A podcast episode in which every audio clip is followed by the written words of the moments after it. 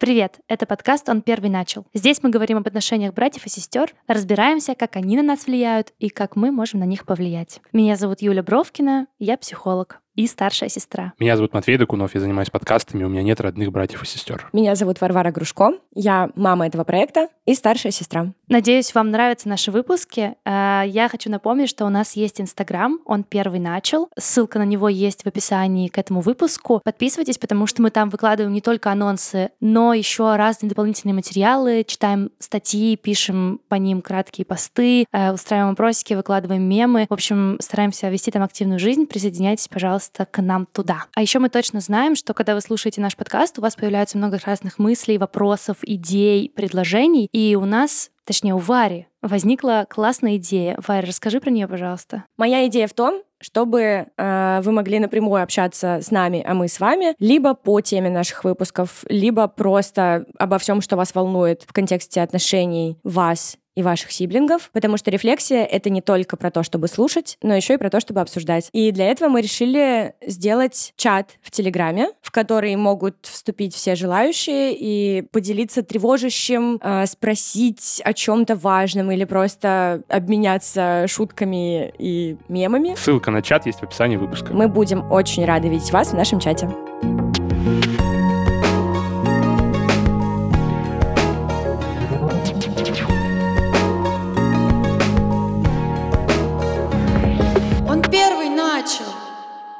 Про что мы говорим сегодня? Тема нашего сегодняшнего выпуска — ревность. Такое хрестоматийное чувство, которое всегда ассоциируется с отношениями между сиблингами. Давайте обсуждать. Пока мы выбирали истории для этого выпуска, мы поняли, что есть два очень похожих понятия — ревность и зависть. И сейчас, наверное, в начале выпуска нужно их разделить и понять, что есть что. Да, мне кажется, что они довольно тесно, на самом деле, связаны, ревность и зависть. А, но давайте условно проведем некоторую черту, да, сегодня мы именно про ревность хотим говорить. И ревность — это чувство, а, которое возникает, когда тебе хочется обладать некоторым человеком, с которым ты чувствуешь близость. Что значит обладать? Когда тебе хочется получать от него ту любовь, на том уровне, на котором ты эту любовь понимаешь. Есть такая довольно популярная теория про пять языков любви. Я думаю, что многие слышали, для тех, кто не знает, расскажу. Условно, каждый человек понимает, что его любят через разные каналы. Есть всего этих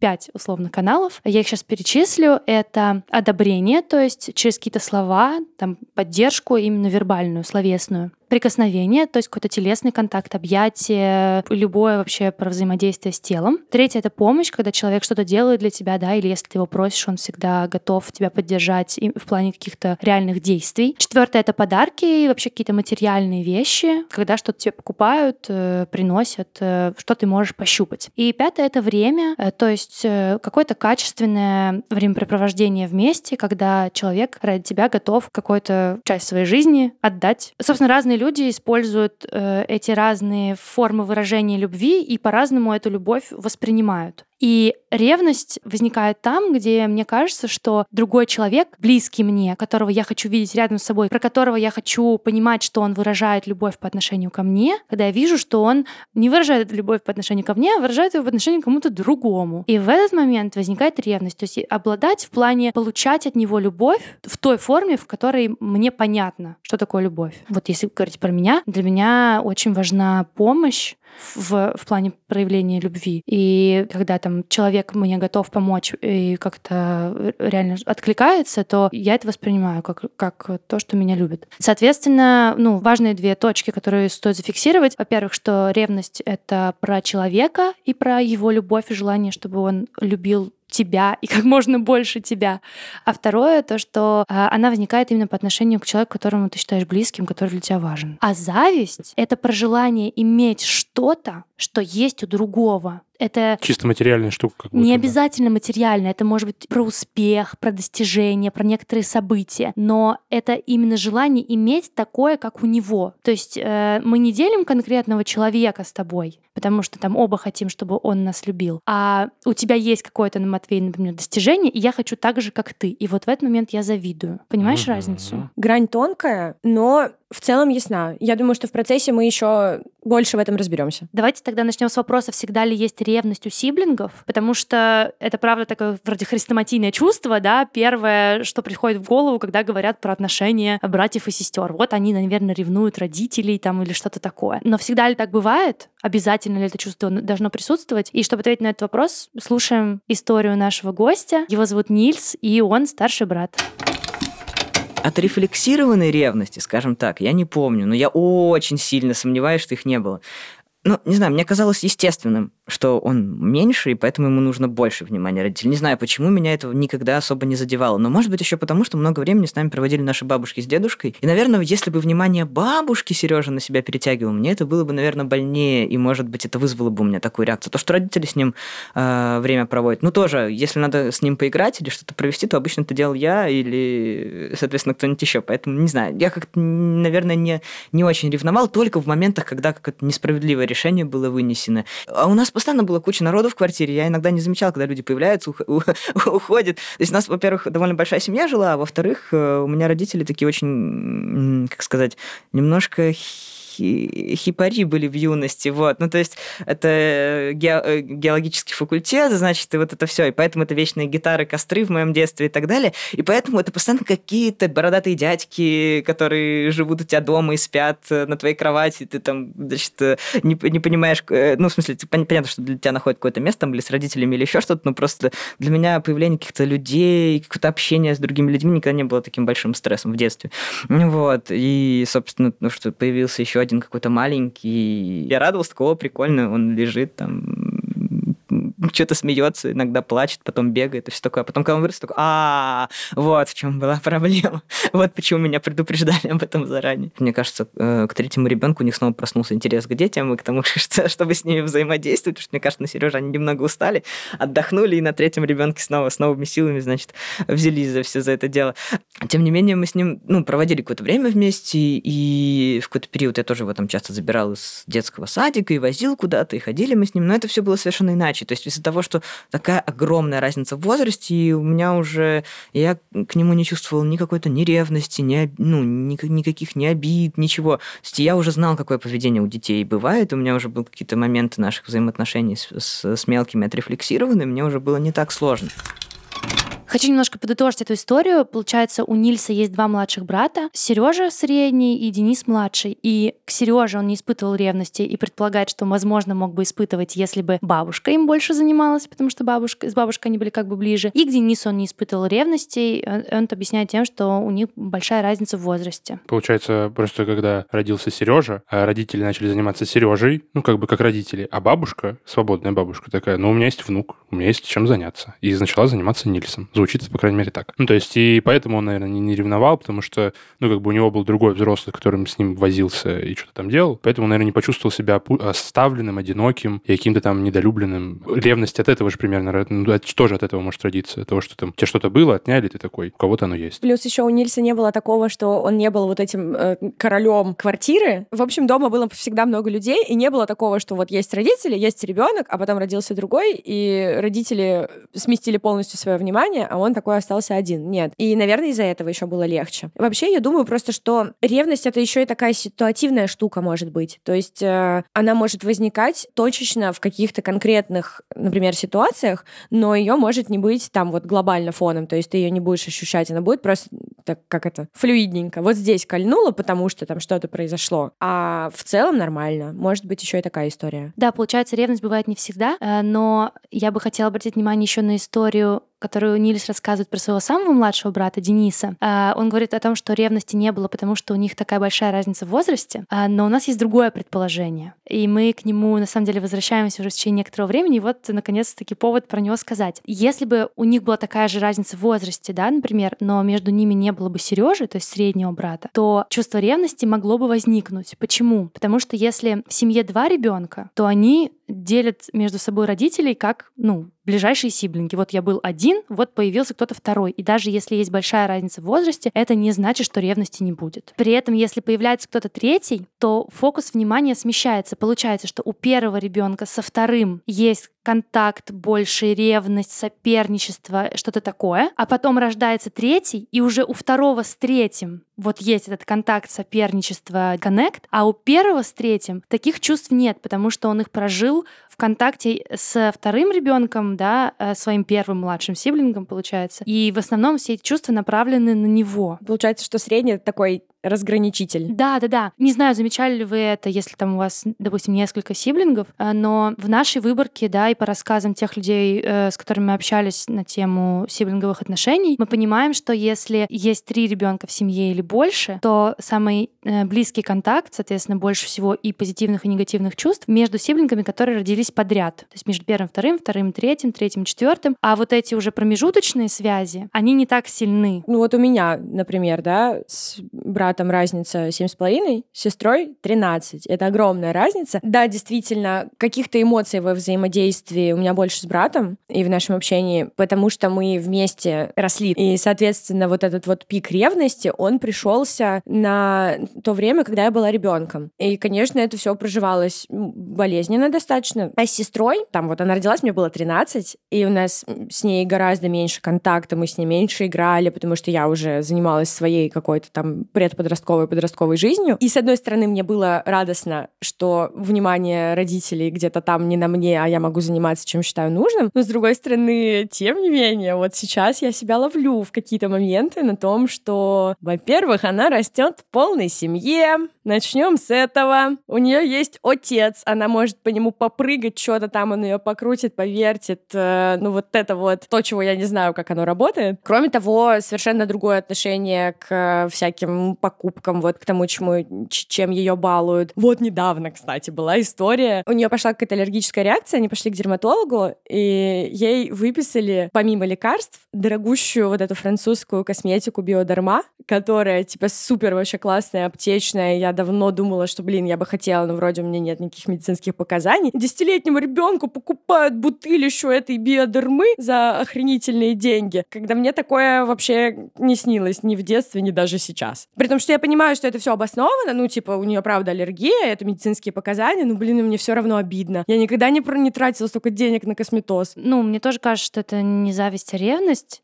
Получается, через эту покупку выражается их отношение и забота. То есть ты видишь в этом любовь, правильно я понимаю? Да. Ну, это не про зависть, это не про то, что, типа, ну, понятно, что если мне прям очень надо, ну, я пойду и куплю. Но это про отношения, то, в каких вообще она условиях растет, там, гироскутеры, какие-то вообще невероятные вещи. И это прям обидненько. Ну, у меня не было такого в детстве. Это я, короче, к тому, что на самом деле ревность может быть в любых случаях, неважно, разграничивает вас кто-то или нет. Да, я, слушай, на твоей истории прям понятно, что да. Я хочу еще зацепиться за твою фразу, что когда родился твой брат, ты была рада, что с тебя внимание переключилось. Когда родилась сестра как раз. Ага, в этом смысле мне кажется, что это тоже тот вариант, когда ревности может не быть, если родители были слишком сильно сфокусированы, например, на ребенке, а уже пришло то время, когда он хочет побольше своего личного пространства иметь, то рождение сиблинга может быть хорошим событием, потому что, наконец-таки, родительское внимание немножко сместилось в сторону, появилось больше пространства, больше ответственности, самостоятельности, и это может быть позитивной историей, наоборот. Но все таки ты говоришь о том, что ревность есть, да, мы обсудили сейчас ситуацию, когда ее может не быть. Давайте обратимся к историям наших гостей, через которые побольше узнаем про чувства и поведение детей, когда они испытывают ревность. История от Юли, она старшая сестра мама вдруг реально резко переобулась в том плане, что когда училась я, я все делала сама. Ну, то есть родители вообще не имели никакого отношения к моей учебе, помимо того, что, ну, как бы они платили за репетиторов, если они мне были нужны. А, но я сама всегда за это была ответственна, то есть вот так. То тут мама бегает с этими репетиторами, а, бегает там а, с этими какими-то контрольными, а, готовыми домашними заданиями, еще что-то. Доходит до того, что сестре купили Apple Watch для того, чтобы с них списывать. И как бы это, и это абсолютно нормально. Ну, то есть для меня это было, типа, там, шпаргалку сделать, это просто капец. Это, ну, как бы жизненная необходимость была, но я это делала сама. И почему, там, скажем, моя младшая меня раздражает, а, сестра очень потребительски относится ко всему. Она очень э, требовательна на всякие там там одежду, айфоны, макбуки, всякие вот эти истории. То есть у нее это прям реально с самого детства. И у меня это вызывает просто возмущение до сих пор.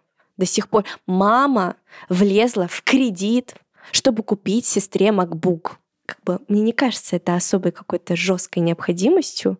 У меня у самой MacBook появился вот только сейчас на день рождения, и мне это реально важно, то есть там для какой-то своей деятельности, а для нее я понимала, что это реально просто прихоть. И просто вот это мерило со сверстниками. И а, для меня, ну вот реально казалось несправедливо, почему ко мне относились вот так, а у нее совсем другие тут э, условия, все вот это вот с барского плеча и все эти новые там телефоны и так далее. Да, я злюсь на нее, что типа ей это все легко дается. Я понимаю, что нифига не легко, что там как бы у нее совершенно другие истории, но для меня, то есть э, это, это звучит как легко.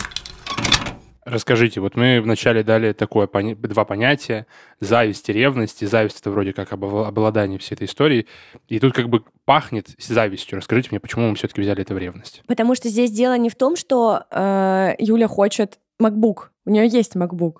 Или здесь дело не в том, что но она... У нее, у нее он появился позже, судя по ее рассказу. Хорошо, но здесь дело не в конкретных вещах, а в том, что через эти вещи мама помогает Юлиной младшей сестре с учебой. То есть Юля совсем справлялась сама, а сестре все время помогают, за нее менеджерят вот эти учебные процессы, покупают э, Apple Watch, чтобы списывать, хотя для Юли списывать вообще сама концепция была чем-то ненормальным.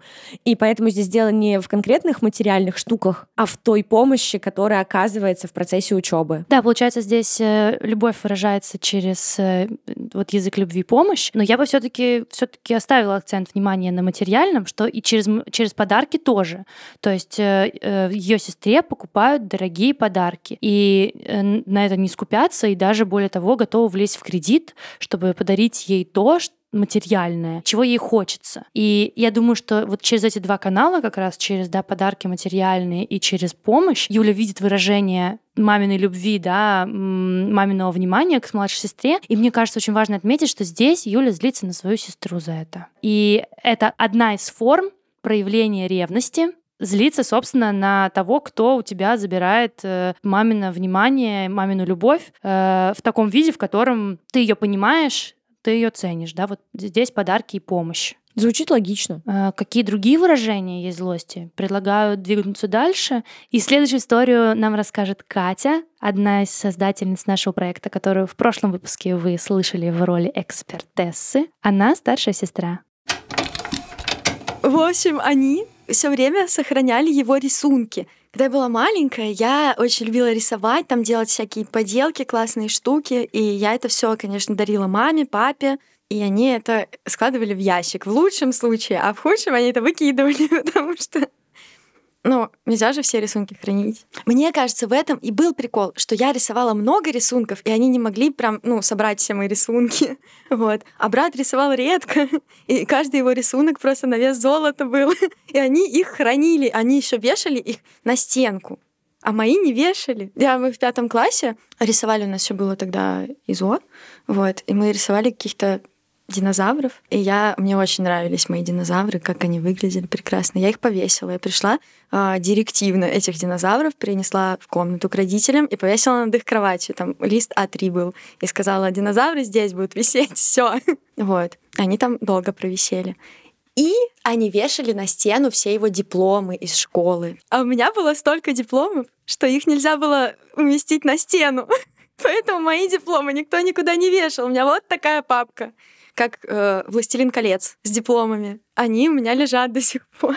Их никто никуда не вешал, потому что их было очень много. А брата было мало, поэтому их вешали. И все приходили в гости, смотрели на стену и говорили, какой Никита молодец, у него столько дипломов. И медали еще за биатлон. А я страдала в это время. Мне было обидно, мне казалось, что э, меня так не хвалят, меня так не ценят, как, как его. Мне хотелось тоже, чтобы мне все говорили, какая я молодец, но всем казалось, что я и так это знаю, что я самая умная, потому что все, все это говорили в детстве когда-то. Это не повлияло негативно никак. А, я не стала, там, не знаю, меньше любить его, я, э, я не обижалась на него. Просто обидно было, но скорее это было родителям адресовано все. больно. Да, мне как-то обидно за Катю. Катя, я тебя поглажу. У меня есть такая возможность прямо сейчас. Я бы посмотрела на твои дипломы и рисунки. Приноси их в следующий раз. Да, принеси их. Давай Да. выставим в Инстаграм. Повесим в Инстаграм в сторис. Катя, э, ждите в Инстаграме в сторис Катя на дипломы и рисунки. За русский медвежонок. Ну а здесь уже злость направлена не на сиблинга, а на родителей. Ну, потому что они вешали. Ну, я понимаю в этом смысле. Мне кажется, что э, злость на родителей э, в этой ситуации, она как-то супер оправдана, потому что брат-то по факту ничего не сделал. В смысле, ну, он жил свою жизнь, но выделяли его жизнь э, именно родители. И мне кажется, особенно важная здесь история про то, что родители иногда, правда, думают, что для ребенка очевидно, что он классный. Э, Да, это может быть э, понятно в моменте, но повторять это не, вообще не лишнее. И вот эта идея про то, что ну, она и так и знает, что она классная, мы не будем говорить, что она классная. Будем поддерживать ребенка, который, может быть, не так уверен в том, что он классный. Она действительно болезненная, правда. Интересно, что если родители считают, что ребенок классный, то они думают, что он знает, что он классный, и особо не артикулируют это никак. Но если родители думают, что ребенок плохой, Это артикулируется, ой, как много. ой, сколько этого. Как так интересно, то есть, значит... эм, Кажется, что здесь вот эта вот классическая установка какая-то, не знаю, может, на советская, и, но я ее очень часто слышу, про то, что ребенка можно перехвалить. И что ты можешь перехвалить, и он будет как будто избалованный, или что-то такое, или зазнается. Вот у меня был э, сильный страх в детстве, что я, если я буду себя хвалить, то я стану зазнайкой. Вот, то есть если ты чего-то достиг, то, ну, порадуйся тихонько, но не звезди этим особо и не... Счастье любит тишину. о боже. Если немножко вернуться к идее про языки любви, э, я бы здесь сформулировала, что э, здесь язык любви был одобрение, ну, то есть, э, что замечали успехи и достижения брата, а Катины успехи вроде как бы замечали, но никак это не выделяли, не отмечали, э, не хвалили за это так, как, может быть, Кате бы хотелось. Любопытно, что Катя в какой-то момент э, решила не ждать, взяла ситуацию в свои руки и такая, вот э, ваши мои динозавры будут висеть вот здесь. И- Да, это очень классно. На самом деле, вот эта вот идея про злость на родителей мне самой очень знакома, потому что я, я сильно лю- люблю своего брата и ждала его всегда, и просто он для меня был человеком, которого невозможно перестать любить. В, в общем, короче, он был очень важным человеком в моей жизни, и поэтому, если у меня возникали какие-то негативные чувства, у меня они были адресованы родителям. И я вот когда готовилась к выпуску, на самом деле, я вспомнила одну историю э, своей ревности. Э, были ситуации, когда меня мама наругала за что-то, мы с ней поссорились, я закрылась в своей комнате и плачу, и слышу, как за стеной мама весело общается с моим братом. И у меня прям э, вот это вот ощущение, я очень хорошо его помню, что я здесь одна, э, меня не любят, меня наругали, э, мне плохо, а за стеной им весело вот с, мо- с моим братом, типа, и, и без меня. Да, но в этот момент я, конечно, я бы, я бы не сказала, что я злилась, мне было очень больно и обидно, но это, эта боль и обида, она была адресована именно маме, которая вот, э, типа, меня так наругала, а вот с братом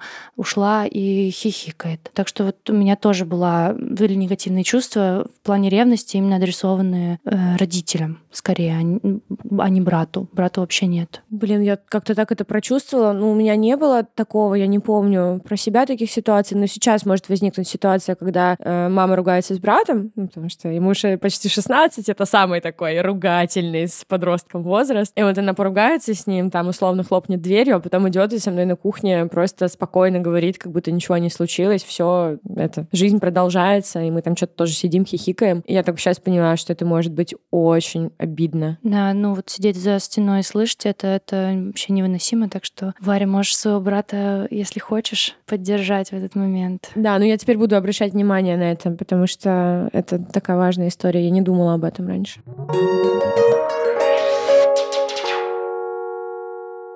Тема отношений с сиблингами сложно отделима от отношений с родителями. В этом выпуске мы много обсуждаем именно это взаимодействие и с братьями, и сестрами, и с родителями. Еще можно послушать подкаст про отношения родителей и детей. Он называется «Вырастешь, поймешь». В нем молодые и взрослые обсуждают свои проблемы с родителями и пытаются понять, как строить эту непростую коммуникацию. Давайте послушаем их трейлер. Привет, это подкаст «Вырастешь, поймешь». Его веду я, Олег Ян. Я журналист, мне 22, и я никак не могу сепарироваться от родителей. И я Настя Новик. Мне 21 год, и я продюсерка студии «Интроверт». А еще вместо того, чтобы обсудить родителей на психотерапии, я записываю этот подкаст. Мы молодые взрослые, и у нас часто бывают недопонимания с родителями. Пишу папе, он такой, напиши маме. Пишу маме, он говорит, напиши папе. Ты не переживал 90-е? Я такой, типа, мам, я буквально изучаю политическую науку. На полу мама с папой, цепившись, пытаются один там отобрать ключи у другого. Возможно, мне стоит сократить общение с отцом, а, потому что вдруг он там проводит какие-то, цитата, подготовительные работы по смене ориентации. Для каждого выпуска мы находим героев со своими сложными историями. Мы их слушаем, а потом горячо спорим, пытаясь понять, как строить эти непростые отношения с родителями. Вот смотри, у тебя родители скрывали. Ты считаешь, что это было хорошо или нет? По-моему, гораздо проще избегать этого разговора. Ну, в моменте, конечно, проще, но не будет ли это более тяжелым опытом? Не говорить совсем — это не побег от ответственности. Как будто высокое качество аргументации сделает только хуже, и я даже поискал немного статистики. Ждешь вот этого одобрения и какой-то валидации. Feel personally attacked твоим выпадом в сторону открытых отношений. Вот, но теперь я виню в этом твоего отца. Если вы иногда чувствуете, что разговариваете с родителями на разных языках, слушайте нас, и, может быть, вместе мы найдем пути решения. Подписывайтесь на «Вырастешь, поймешь» на любых подкаст-платформах, а еще в Инстаграме grow.up.podcast. Услышимся!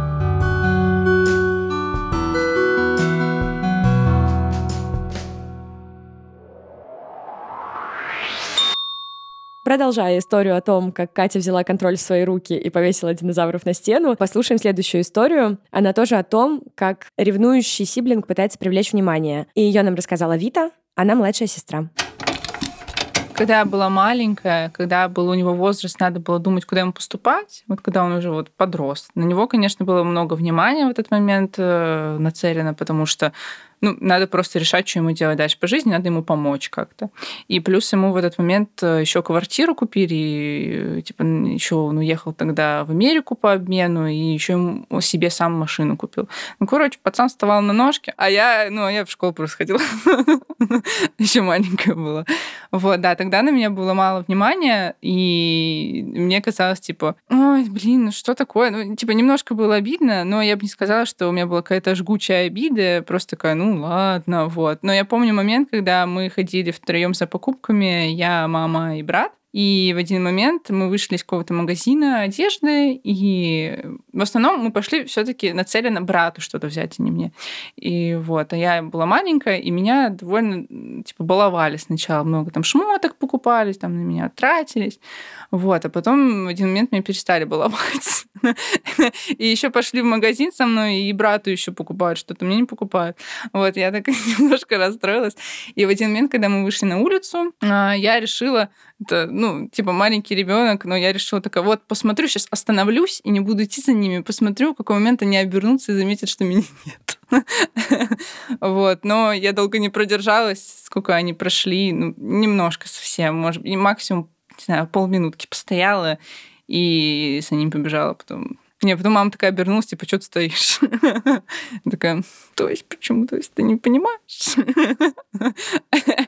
Вот. Но все равно, типа, родители-то старались э, обоим детям уделять достаточно внимания. Мне, по-моему, тогда тоже что-то взяли. Ну, в общем, это была такая какая-то детская загонная штука одноразовая.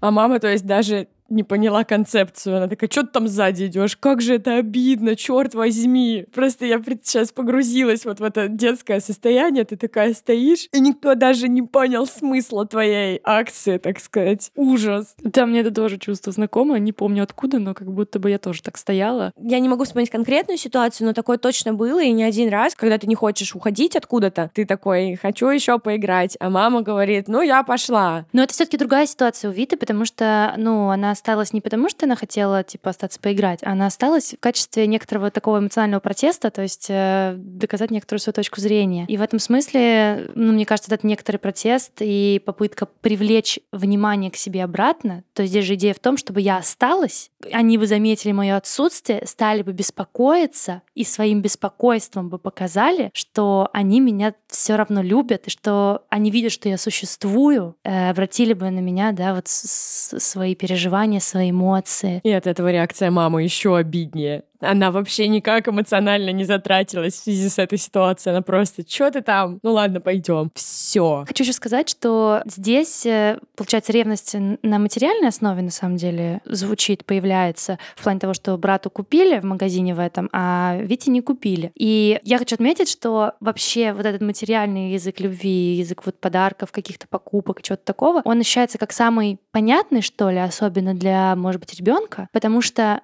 любовь ты не можешь потрогать, а вещи потрогать можешь. И это такое простое мерило, насколько меня любят. Очень понятное. И я думаю, что на этом фоне э, часто и у многих бывала ревность, э, да, что типа ему купили, а мне не купили. Но на самом деле, может быть, ты не хочешь эту вещь. Ты хочешь того внимания, которое в эту вещь вложено. Выходит, если ребенок пытается привлечь э, внимание родителей обратно какими-то разными способами, это тоже говорит о переживании им ревности. У нас есть еще одна история о том, как сиблинг может ревновать. Ее нам расскажет Лера, она старшая сестра.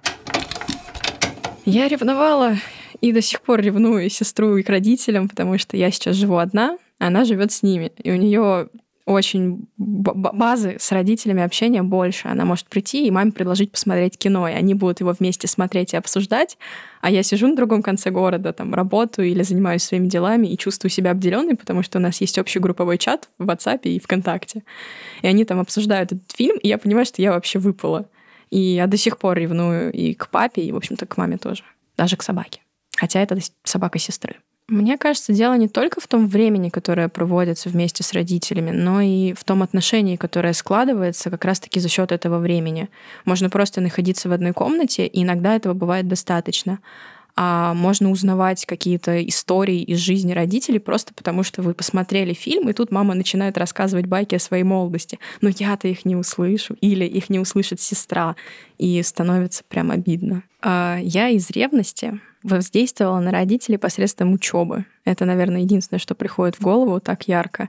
Я переставала учиться, чтобы на меня обратили внимание. Прям я устраивала дебоши в школе, я воевала со своей учительницей по английскому, просто чтобы она там поставила мне плохие отметки, и что-то произошло, чтобы меня заметили. Хотя я знала, что вообще плохие отметки моих родителей расстроят, и ничего хорошего из этого не будет. Но как-то по-другому на тот момент вызвать э, эмоции мне казалось ну, нереальным, потому что как раз это было в тот период, когда у меня сестра еще училась в младшей школе, и с ней еще делали уроки а я уже была взрослая, это средняя, ну, может быть, там, восьмой, девятый класс. И со мной, естественно, уже уроки не делали, мне это было не нужно, но мне нужно было вот это вот время, которое она проводит с родителями, и его не было.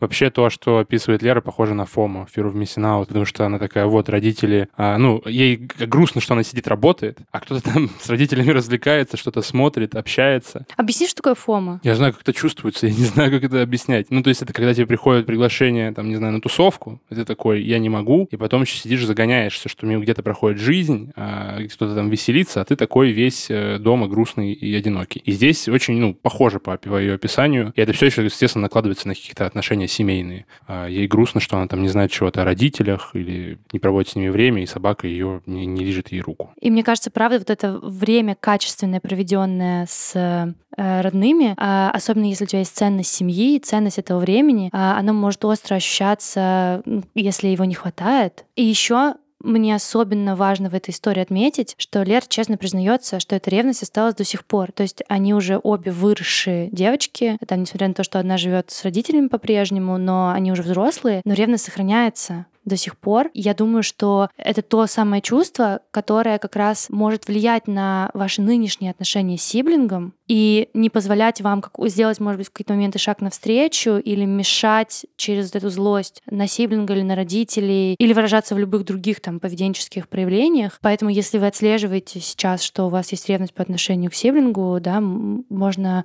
про это думать. Мы еще поговорим о том, как быть, собственно, с этой ревностью. Я пытаюсь подумать, почему оно тянется вот так э, до взрослого возраста, то есть что оно не остается где-то там в детских каких-то историях, а, там условно ей дали конфетку, мне не дали конфетку, а вот это ощущение обиды вот этой, оно тянется во взрослую жизнь и влияет на нашу взрослую жизнь. Почему? Я не знаю. Как почему? Потому что родители, они на всю жизнь тебе родители. Ты всегда к ним испытываешь какие-то чувства, там даже если ты рвешь с ними отношения, у тебя все равно остаются чувства по отношению к ним, потому что они у тебя одни, единственные. Да даже, не знаю, если вспомнить каких-нибудь бывших парней или друзей, э, у меня, например, к каждому моему бывшему, блин, капец, я сейчас это скажу.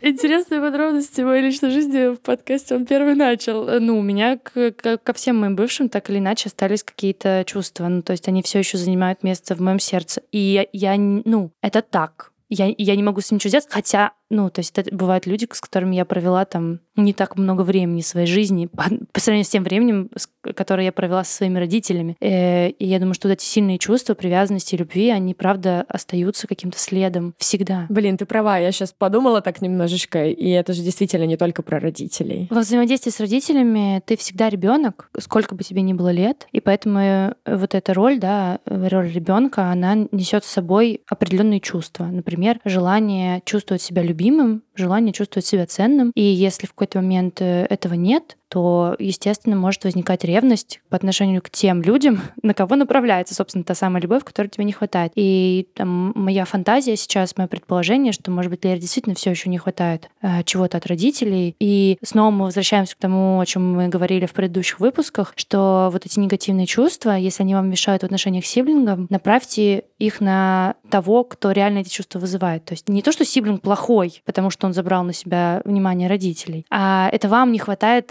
родительского внимания. И это про ваши отношения с родителями больше, чем про ваши отношения с сиблингом. И если мы говорим про выс- выстраивание отношений именно с братом или сестрой, то брат или сестра какой-то некоторый отдельный человек, э, там, которому вы можете испытывать другие чувства. А ревность — это про желание все таки обладать родительской любовью. Важная вещь, которую мы еще не сказали, это то, что для того, чтобы привлечь внимание родителей, Лера всячески бунтовала в школе, и я только не очень поняла по- из этой истории, она конфликтовала с преподавательницей английского, чтобы ей поставили плохие отметки, а почему просто не получить плохие отметки, спрашивается, я не очень понимаю. Потому что бунт это более ярко. Ну, то есть вот эта реакция бунта для того, чтобы все-таки привлечь внимание родителей на свою сторону, это некоторое яркое поведение, яркое выражение своей злости, агрессии, своей позиции по отношению ко всему, что происходит дома и в школе. Э, Бунт — это ярко. То есть, например, вот Вита, она молча привлекала внимание, э, например, да, стоя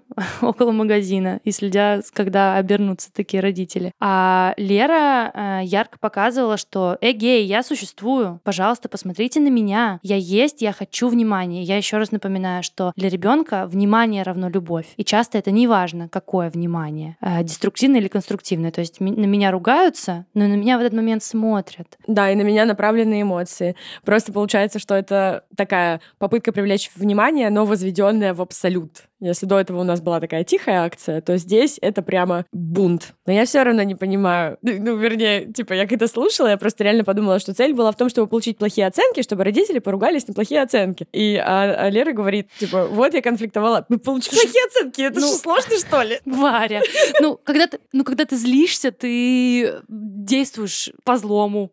Ну, Плюс конфликтовать можно через плохие оценки с учителем. То есть ты получаешь плохую оценку, потому что учился, допустим, хорошо, учитель такой к тебе. А ты с чего это так потупил? А ты такой, да с того и потупил. С того, что и не был никогда умным. И иди вообще куда хочешь, учитель. И это тоже бунт с учителем. Ну да, согласна. А Я бы не сказал, что я бунтовал, чтобы привлечь внимание мамы, я просто бунтовал, потому что если мне... Мне как-то учительница назвала дебилом, и я с ней начал ссориться прям впрямую, говоря, что вы не можете назвать меня дебилом, потому что, ну, вы учитель, а я ученик. И мои умственные способности вы должны оценивать оценками, а не словами. Вот. И потом маму вызвали, и учительница сказала маме, что все хороший мальчик, удивительно, что мы так с ним поссорились. Здесь важно, да, кому адресован этот бунт. Мне кажется, в твоей истории твой бунт был адресован по отношению к учительнице, которая была к тебе несправедлива. Ну, Вот. А- так, бы таких учительниц просто ряд был. Я пери- периодически каждый год в целом с новым учителем я как-то конфликтовал, бунтовал, кричался, мирился, целовался. И я не сказал бы, что эта цель была того, чтобы мама приехала в школу и выслушала это все. Моя цель была просто свою точку себя отстоять и свою точку зрения. Ну, конечно, ты же был единственный ребенок. Зачем тебе перетягивать внимание? Ну, а Лера говорит о том, что для нее это было важно, потому что когда она приходила домой, она получала внимание родителей. Давайте подведем э, некоторую черту здесь. Э, Получается, что ревность выражается в разных реакциях Это может быть злость на сиблинга, это может быть злость на родителей, это может быть попытка привлечь внимание родителей обратно, она может быть как молчаливая, да, так и в виде яркого какого-то бунта и деструктивного поведения. Ну, не забываем, что м, случаются ситуации, когда ревности в целом нет по отношению к сиблингу. А еще наверняка есть какие-то другие реакции, которые просто не попались нам в нашей выборке. Вы можете нам об этом рассказать в комментариях. Или в чате, в Телеграме, о котором мы рассказывали в самом начале выпуска. И раз уж мы заговорили так активно про родителей, э, давайте немножко обсудим тему про то, э, какие действия родителей способствуют тому, чтобы ревность росла, а что можно делать, собственно, нам самим, чтобы эта ревность э, снижалась. А следующую историю нам расскажет Максим. Он старший брат. Э, На самом деле, когда я узнал то, что у меня появится сестра, я же смотрел много мультиков, и там всегда в мультиках э, затрагивалась тема братьев-сестер. Вот, и они всегда там ссорились, дрались, и я в какой-то момент смотрел эти мультики, э, думал, что у меня вот сейчас сестра появится, я не буду таким братом. Я буду крутым братом. В принципе, я хорошо держался, наверное, до того, как ей стало 3, 4, 5 лет. Ну, промежуток 3-5. А, У нее была своя комната. Это была моя игровая до, до ее появления. А, Потом это стало ее комнатой, а, и ей купили большую кровать двухэтажную, о которой я всегда мечтал. Ну вот я ревновал, наверное, с кровати больше всего. Потому что я всегда хотел, я видел эти вот двухъярусные кровати, там большие кровати, сундуки, вот эти вот большие кровати с лестницами. Я всегда очень хотел. Возможно, я недостаточно говорила родителям, но она, то есть, э, вот родилась, чуть подросла, и ясли ее достали, и сразу же в эту кровать. И я был как-то... Почувствовал что-то такое неприятное. За, за внимание, я думаю, мы конкурировали, потому что там она бегала постоянно, там что-нибудь просила. И я как-то уже думал, что ну я не пойду, типа не буду отвлекать. Они и так возятся с сестрой, то я посижу э, за компьютером. Вот. И, ну и бывали моменты, когда я э, просто сидел в своей комнате, вообще не выходил. Э, Знал, что там мама с сестрой играют, и все. Я вообще никак не запрашиваю внимания. Типа, я, я его не прошу, и мне не дают, и вроде как это честно, а вроде, может быть, и попросить. Короче, довольно странные мысли. И я их осознаю только вот, ну, последнее время. Тогда я просто такой, ну, ладно, все. Я был как-то сам по себе, вот, э, и мне было нормально.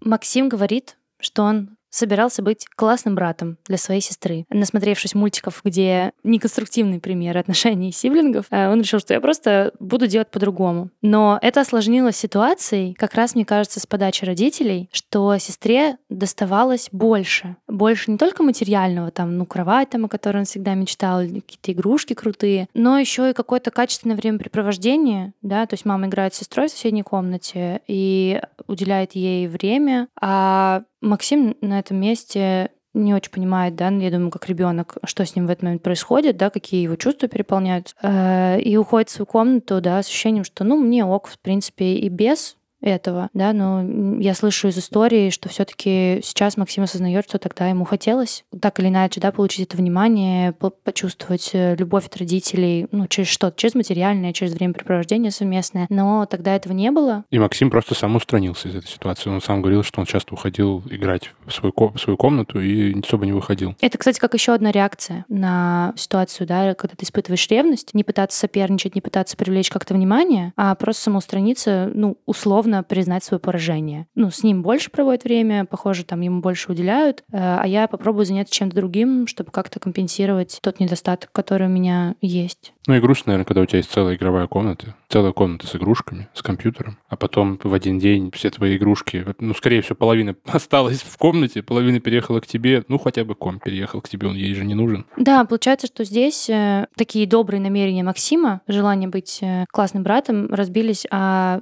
ряд действий родителей, которые уделяли, очевидно, больше внимания сестре, и Максиму было с этим не всегда просто. Он еще говорит в конце э, фразу очень меня цепляющую. Я и не просил внимания, и они его и не давали, а я и не просил, и, в общем-то, как бы мне было хорошо и самому по себе. И прям очень во мне это отзывается. Э, Почему отзывается, Варя? И я очень понимаю, это какое-то такое чувство, ну не беспомощность, но что условно у меня нет столько усилий, чтобы преодолеть эту ситуацию, сколько нужно. То есть почему-то кажется, что это требует огромных каких-то сил пойти и запросить. Возможно, пока ты не начал это делать, кажется, что это очень что-то сложное. Но тактика самоустранения мне знакома. Типа, со мной проводят меньше времени, и я просто приму это как факт. И я не буду ничего пытаться с этим делать, потому что слишком сложно что-то пытаться сделать. И вообще, я тут ребенок. С этим родитель должен вообще-то справляться. Почему я должна на себя это брать? Я тут ребенок, я здесь вообще-то маленькая, и мне надо, а мне не дают. Ну, просить я не буду. Мне с собой хорошо. Ой, как я понимаю Максима, боже. Слушай, мне кажется, что это правда болезненная ситуация, вот, но переходя э, к тому, а что вообще можно делать, вообще идея запросить то, чего тебе не хватает, она довольно конструктивная. Э, но я абсолютно понимаю тебя по поводу усилий, которые как будто бы надо приложить. Слишком много их должно быть. Это, с этим, конечно, очень тяжело. Не очень понятно, как это внимание запросить. Это странно. Прийти э, и сказать «Привет, уделите мне, пожалуйста, внимание и любовь». Во-первых, это как-то не очень органично. Это как, типа, «А пошути, пожалуйста, скажи что-нибудь». И человек такой «Чего?» Это во-первых. А во-вторых, хочется же, чтобы тебе уделили внимание, потому что хотят уделить внимание, а не потому что ты этого попросил. А, Варь, это паттерн абьюзивных отношений. А, я сейчас попробую его тебе обрисовать. Смотри, послание такое. Я хочу, чтобы ты сам догадался, что мне нужно. То есть это запрос а, на чтение моих мыслей и моих желаний. И вообще, если выходить из этого паттерна, да, вот таких отношений, ну, может быть, абьюзивных, эм, я как-то не, неправильно употребила все таки это слово, да, но, по крайней мере, дисфункциональных, да, отношений. В здоровых отношениях нормально, когда один человек запрашивает, другой человек слышит. И это не значит, что если ты попросил, то а теперь мне уже не надо, потому что я тебе сказала. Это вот то самое двойное послание, про которое мы говорили уже. Вроде как бы я хочу, чтобы ты мне это дал, но на самом деле я не хочу. Я хочу, чтобы ты сам догадался. Это такая игра, которая не приводит к здоровой коммуникации. Здоровая коммуникация — это я попросил, ты меня услышал и дал мне, если это возможно. Другой человек, если он действительно хочет продолжать быть с тобой в отношениях, он готов к тебе прислушаться и попробовать сделать так, чтобы тебе было приятно. И на самом деле другому человеку может быть не принципиально, как делать тебе приятно, но ему будет гораздо удобнее с тобой взаимодействовать, если он будет знать, что для тебя приятно. И, допустим, если я, не знаю, подхожу к своему молодому человеку, там, говорю, блин, знаешь, мне очень нравится, когда мне делают массаж ног. Сделай мне, пожалуйста, массаж ног. Как, блин, он может об этом догадаться, если я ему про это не скажу? То, что я попросила, и он стал это делать, как раз для меня значит, что ему важно что я хочу, что я прошу, что я чувствую, и что мне нравится. А если я им это попросила, и человек такой там, я не готов, да, мы можем обсуждать это. Почему ты не хочешь этого делать? Не знаю, там, для меня это принципиально. Если для тебя это принципиально важно, да, то мы как-то думаем о том, вообще стоит ли нам продолжать эти отношения. Но вот эта идея, да, я сейчас поиграю в э, игнор, э, обидку, в догадайся, что я чувствую, догадайся, что я хочу, это история про неконструктивное взаимодействие. И как раз э, в тот момент, когда ты начинаешь искренне искренне говорить о том, что тебе нравится, и начинаешь искренне запрашивать тот формат любви, который тебе подходит, именно в этот момент начинается истинная близость, настоящая близость. Ну, конечно, тут э, вопрос, э, насколько ты вообще готов доверять людям. То есть, э, если в целом у тебя установка, что другие люди делают все из меркантильных целей и вообще никто меня не любит, то, естественно, может быть ощущение, что все вокруг врут. А, но если ты готов доверять другому человеку, готов открываться другому человеку, говорить о своих желаниях, о своих потребностях, интересах и принимать потом от него эту заботу по-настоящему, то, ну, это круто, если ты так можешь. Но это, конечно, сложно. Это про настоящую близость, про настоящую коммуникацию. Вот ты привела пример из э, личных отношений, в которых вы находитесь там по состоянию какого-то договора. Вы можете из них выйти и не быть ничем вам не обязан. Но роди- отношения родитель и ребенок немножко иные, и ты не должен там в детском возрасте ходить и проговорить родителям, что вот, ну, мне там нужно кормить, мне нужно внимание. В этом и идея, что в детском возрасте ты этого не можешь делать, но когда ты вырос, вообще ты можешь это сделать. Ну, а какой момент мы считаем вырос? Ну, сколько лет? Максиму было лет 9, когда у него появилась сестра. Это считается, что он уже вырос? Ну, мы сейчас не говорим о том, что можно изменить изменить тогда в детстве, Я мы говорим понимаю. о том, что можно изменить сейчас. И я, я могу сказать на своем примере, что я сейчас прошу у мамы той любви, которую я готова принимать. Э, Мы с мамой проговорили с моей, что эм, мне вообще не вкатывают ее советы и какие-то рациональные размышления, и что мне очень важно, чтобы она меня просто поддержала, сказала, что она меня любит. И, естественно, этот разговор произошел не за один раз, и на, и на это потребовался очень большое количество времени, да, чтобы нам состыковаться. Но теперь, когда я говорю, мам, я просто хочу, чтобы ты меня пожалела, она говорит, да, точно, точно, сорян, без проблем, и говорит мне те слова, которые для меня важны. И я верю, что когда она это говорит, она это имеет в виду. И на самом деле у нее это есть. То есть она мне там говорит, что она меня любит, что она в меня верит и всякие такие вещи. И она бы не стала это говорить, если бы это было не так. Я склонна доверять э, людям, с которыми я нахожусь в близких отношениях. И как бы она узнала о том, что мне некомфортно, если бы я ей про это не сказала. Естественно, это очень страшно подойти к человеку и сказать, знаешь, тот вариант, которым ты меня любишь, меня не подходит. Тот язык любви, который ты используешь, не для меня. Давай ко мне другой. Это правда может быть страшно, особенно если у вас какие-то длительные истории отношений, например, с родителями. Э, Но я не знаю, как без этого, потому что без этого ты все время в ожидании, когда же будет то самое, что я хочу, ты этого не получаешь, и ты остаешься неудовлетворенным, а другой человек может даже не подозревать о том, что тебе это нужно. А даже если он подозревает, он э, может не знать, как к тебе подойти с этим, потому что у вас не было такого раньше опыта, контакта. Блин, очень круто. Ну и в целом навык, конечно, просить той любви, которая тебе нужна. Очень важный навык, но невероятно сложный, особенно когда речь идет о родителях, когда ты всю жизнь там у кого-то, например, из них одного не просил, и он может даже не догадываться, и как это начать, когда тебе уже там много лет, жесть. Вообще просить, сам факт просить очень сложный, а, потому что часто, когда мы просили что-то в детстве, нам могли отказать. И это касается не только любви, каких-то, не знаю, мини-покупок, э, там, сходи со мной куда-нибудь. Вообще, ну, запрашивать что-то, это довольно трудно. Я в это верю, вот я сама этому учусь постепенно, э, тоже не всегда у меня получается. А Мне кажется, если возвращаться к теме про ревность, да, что можно с ней делать, если вы понимаете, что э, вам не хватает сейчас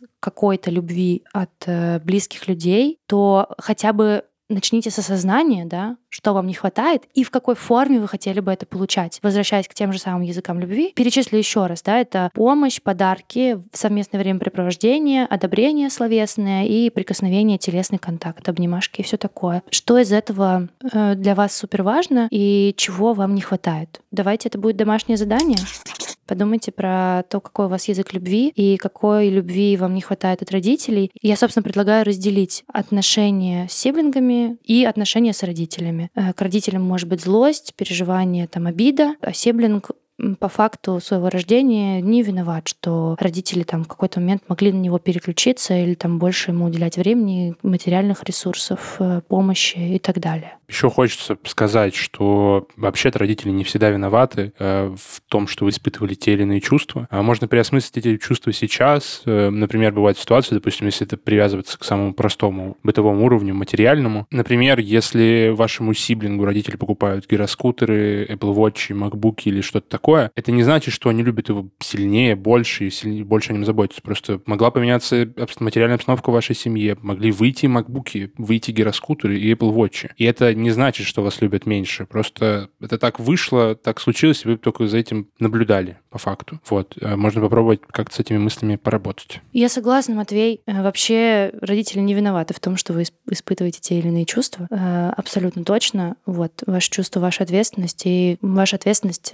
что-то с ними делать или что-то с ними не делать, там как-то обращать на них внимание, проживать их, не проживать. Э, Вот. Мы скорее говорили про некоторые действия, да, которые родители могли делать, что могло так или иначе спровоцировать ревность. Родители делали все возможное в тот момент э, с теми ресурсами, с теми знаниями, которые у них были, когда вы росли и были ребенком. И в любом случае того, как это было, уже не изменить. И поэтому все, что здесь можно сделать, это принять тот факт, что это не изменить, и попытаться поменять что-то в настоящем и в будущем. Пишите нам в комментариях или в директ в Инстаграме свои истории про ревность и как это переживалось у вас. Э, Нам очень важно пополнять э, наш запас историй, чтобы более широко смотреть на все темы, которые мы обсуждаем здесь. Обязательно подписывайтесь на наш Инстаграм, подписывайтесь на нас на всех возможных платформах. Это может быть Apple Podcasts, Яндекс Музыка, Castbox, подкасты ВКонтакте и любая другая платформа, на которой вам удобно нас слушать. Вступайте в наш чат и общайтесь с нами там. С вами были Матвей. Варя. Юля и еще одна создательница нашего проекта, которая сейчас записывает звук,